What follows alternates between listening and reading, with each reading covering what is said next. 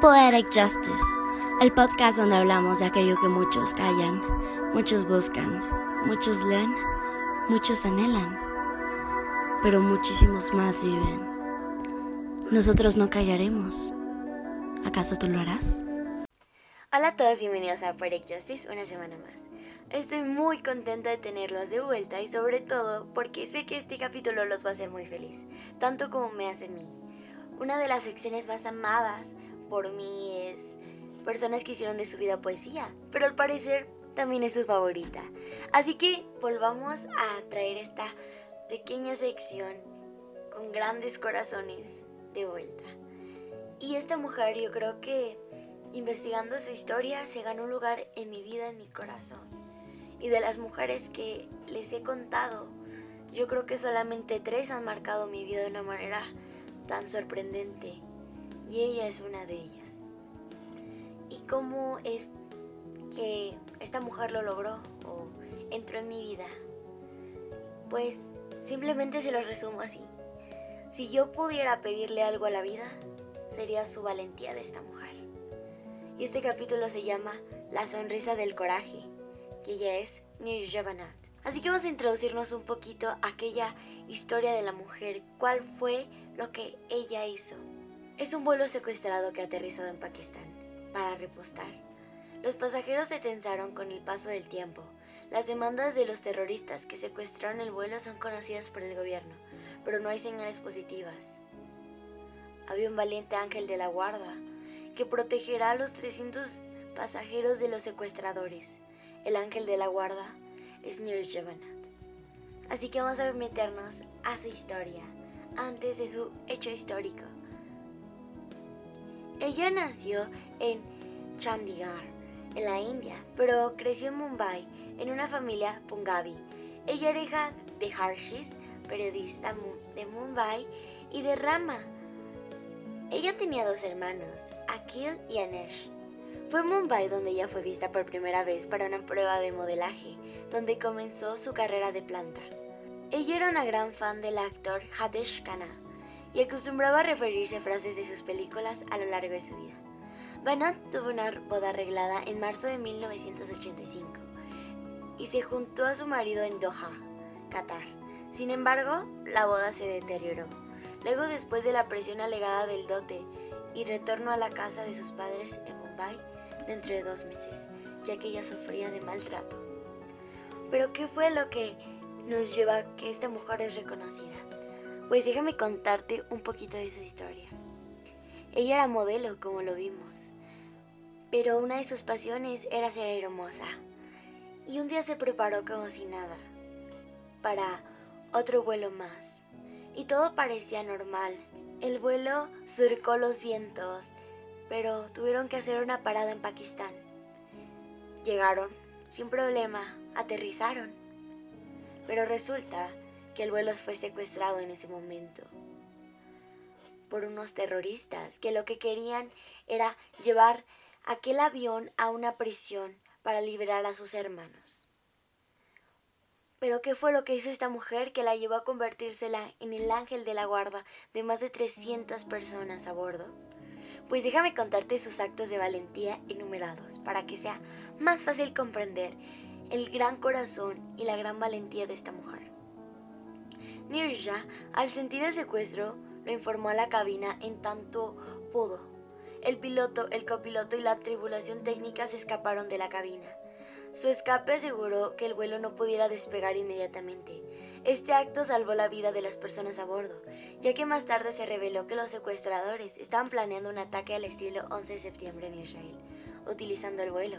Lo que trataban los secuestradores era de chocar el avión, por lo que mientras ella avisó que había un secuestro, lograron escapar y lograron informar de aquello sucedido. Fue aquello que salvó en primer instante las vidas. Los secuestradores, ahora sabiendo que el avión no podía despegar, arrastraron a un ciudadano estadounidense y le dispararon. Y le advirtieron a la agencia Panam que enviaran una tripulación para que el vuelo pudiera comenzar de inmediato. Estuvieron esperando por mucho tiempo que llegara el piloto, pero obviamente se rozaban a entregar un piloto lo iban a mandar a su tumba junto a las 300 personas a bordo. Así que, cansados de ello, decidieron que era buen momento para recoger los pasaportes y le pidieron a las asistentes de vuelo. Pero ella, Nirja, alcanzó a escuchar que querían a los americanos para poder asesinar a alguno de ellos. Así que Nirja tomó algunas bolsas para que pudieran guardar ahí los pasaportes y les informó a sus compañeras, no pasaportes americanos. Así que cada que iban recogiendo y veían uno americano, lo botaban o simplemente no, no, lo, no lo tomaban, les decían que lo guardaran. Así que aislaban a los ciudadanos estadounidenses. Les, les decía que los desecharan porque aquello les iba a salvar la vida. Se las arreglaron para ocultar a 43 pasaportes y esto dificultó a los terroristas segregar a los ciudadanos estadounidenses de su lista. Así que tuvieron que recorrer a una segunda instancia, que era los británicos. Tomaron un nombre y lo usaron como marioneta para que la gente tuviera miedo. Los secuestradores trasladaron a todos los pasajeros a la parte trasera del vuelo. Los pasajeros de primera clase pasaron a la clase económica. Algunos pasajeros estaban sentados en el suelo debido a las limitaciones del espacio. Nirja trató siempre de mantener la calma, de mantener una sonrisa. Fue la más valiente de las fue la más valiente de todas las tripulantes que estaban ahí. Ella estaba al mando porque conservó la calma.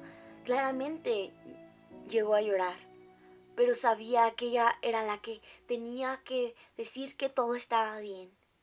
Por los niños, por la gente mayor, por toda la gente que era amenazada con armas en sus caras. Ella también lo fue más que todos, fue golpeada, pero aún así no se rindió, nunca perdió la fe. Nirja sacó una parte de un manual en secreto, en el cual hacía las instrucciones para abrir la puerta de emergencias, la metió debajo de la charola en lo que ella repartía alimento a la gente, se la entregó a alguien que estaba cercano a la puerta y le pidió que lo leyera, para que en el momento en el que pudieran abrir la puerta hubiera alguien y, lo, y pudiera hacerlo de la manera más eficaz. El secuestro se prolongó durante 17 horas seguidas y los terroristas estaban perdiendo la paciencia. Alrededor de las 9 pm, la energía auxiliar de la aeronave se cortó debido a que el motor de vuelo se apagó durante mucho tiempo. Los terroristas entraron en locura, pensaron que era un plan de las fuerzas de seguridad de Pakistán, que se estaban preparando para asaltar el avión. Nirja les trató de decir y explicarles que no era así. Pero ellos temiendo esto, comenzaron a disparar locamente a los pasajeros y al punto de que estaban tan, tan locos que empezaron a lanzar granadas. Las balas se dispersaban y se producían pequeñas detonaciones dentro del avión. Nirja fue lista, fue valiente y corrió a una de las puertas. Abrió la salida de emergencia inmediatamente con la ayuda de otros pasajeros y miembros de la tripulación. Ella estaba al lado de la puerta, estuvo siempre al lado de la puerta, pero nunca escapó. Ayudó a todos los pasajeros a desembarcar de manera segura. Ella se quedó hasta el final, tuvo que hacerse la muerta para que no la mataran mientras pasaban por ahí. Sacó a todas las personas que pudo, a todas hasta que no hubo uno. Encontró a tres niños estadounidenses llorando a los brazos de su madre. Los tomó y justamente ahí estaban acercándose para dispararle. Pero ella los abrazó y se puso como escudo. Fue disparada varias veces pero ella no se rindió. Tomó a aquellos niños en sus brazos, los sacó del avión, seguros, y aún así, con los disparos, logró deslizarse hasta la salida. Lamentablemente perdió su vida para salvarlas de 300 más. Para esto, su familia no sabía que había muerto. Dos días después ella cumplía 23 años de vida. Era una mujer hermosa con un futuro por delante. Su familia le llevaba un regalo de cumpleaños esperando poder verla, pero lo único que recibieron fue el ataúd. La mamá siempre dijo que el horóscopo de su hija era ser un héroe, y lo fue. Mucha gente vivió gracias a su valentía, a su fe, a su paciencia, a su tranquilidad, a su amor por los demás. Y hoy ella es recordada por mucha gente, sobre todo en la India y en Pakistán, tanto así que recibió varios premios. El premio Ashoka Chakra en 1987 en la India, por su valentía. Ese premio es el más alto para los militares de la India, pero ella fue la primera mujer y civil en recibirlo. ella lo ganó por mostrar increíble bondad humana. También recibió el premio del heroísmo en el 87 por Estados Unidos. El premio de justicia de crímenes en el 2005 por Estados Unidos. Del Distrito de Columbia. El premio especial de coraje por Estados Unidos en el 2006.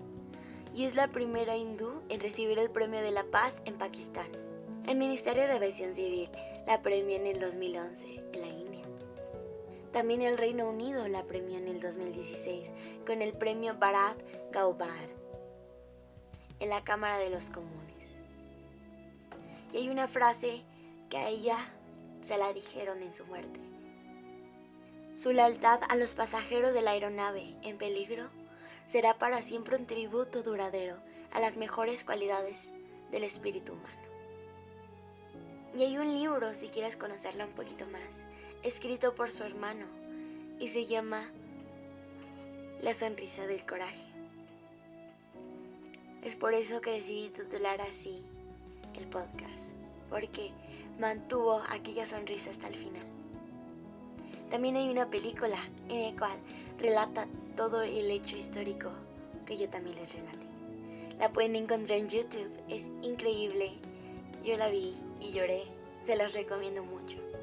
Y para mí esta mujer me dejó marcada, porque me hace creer que no hay que temer a nada. Si tienes que temer a algo, pues yo creo que lo peor que te puede pasar es la muerte. Pero si mueres por amor a los demás, qué gran, gran, gran muerte.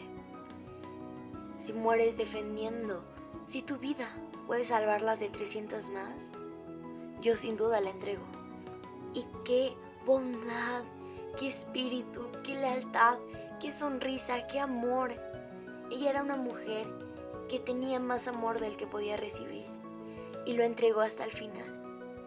Entregó su disposición, sus servicios, su corazón en cada cosa.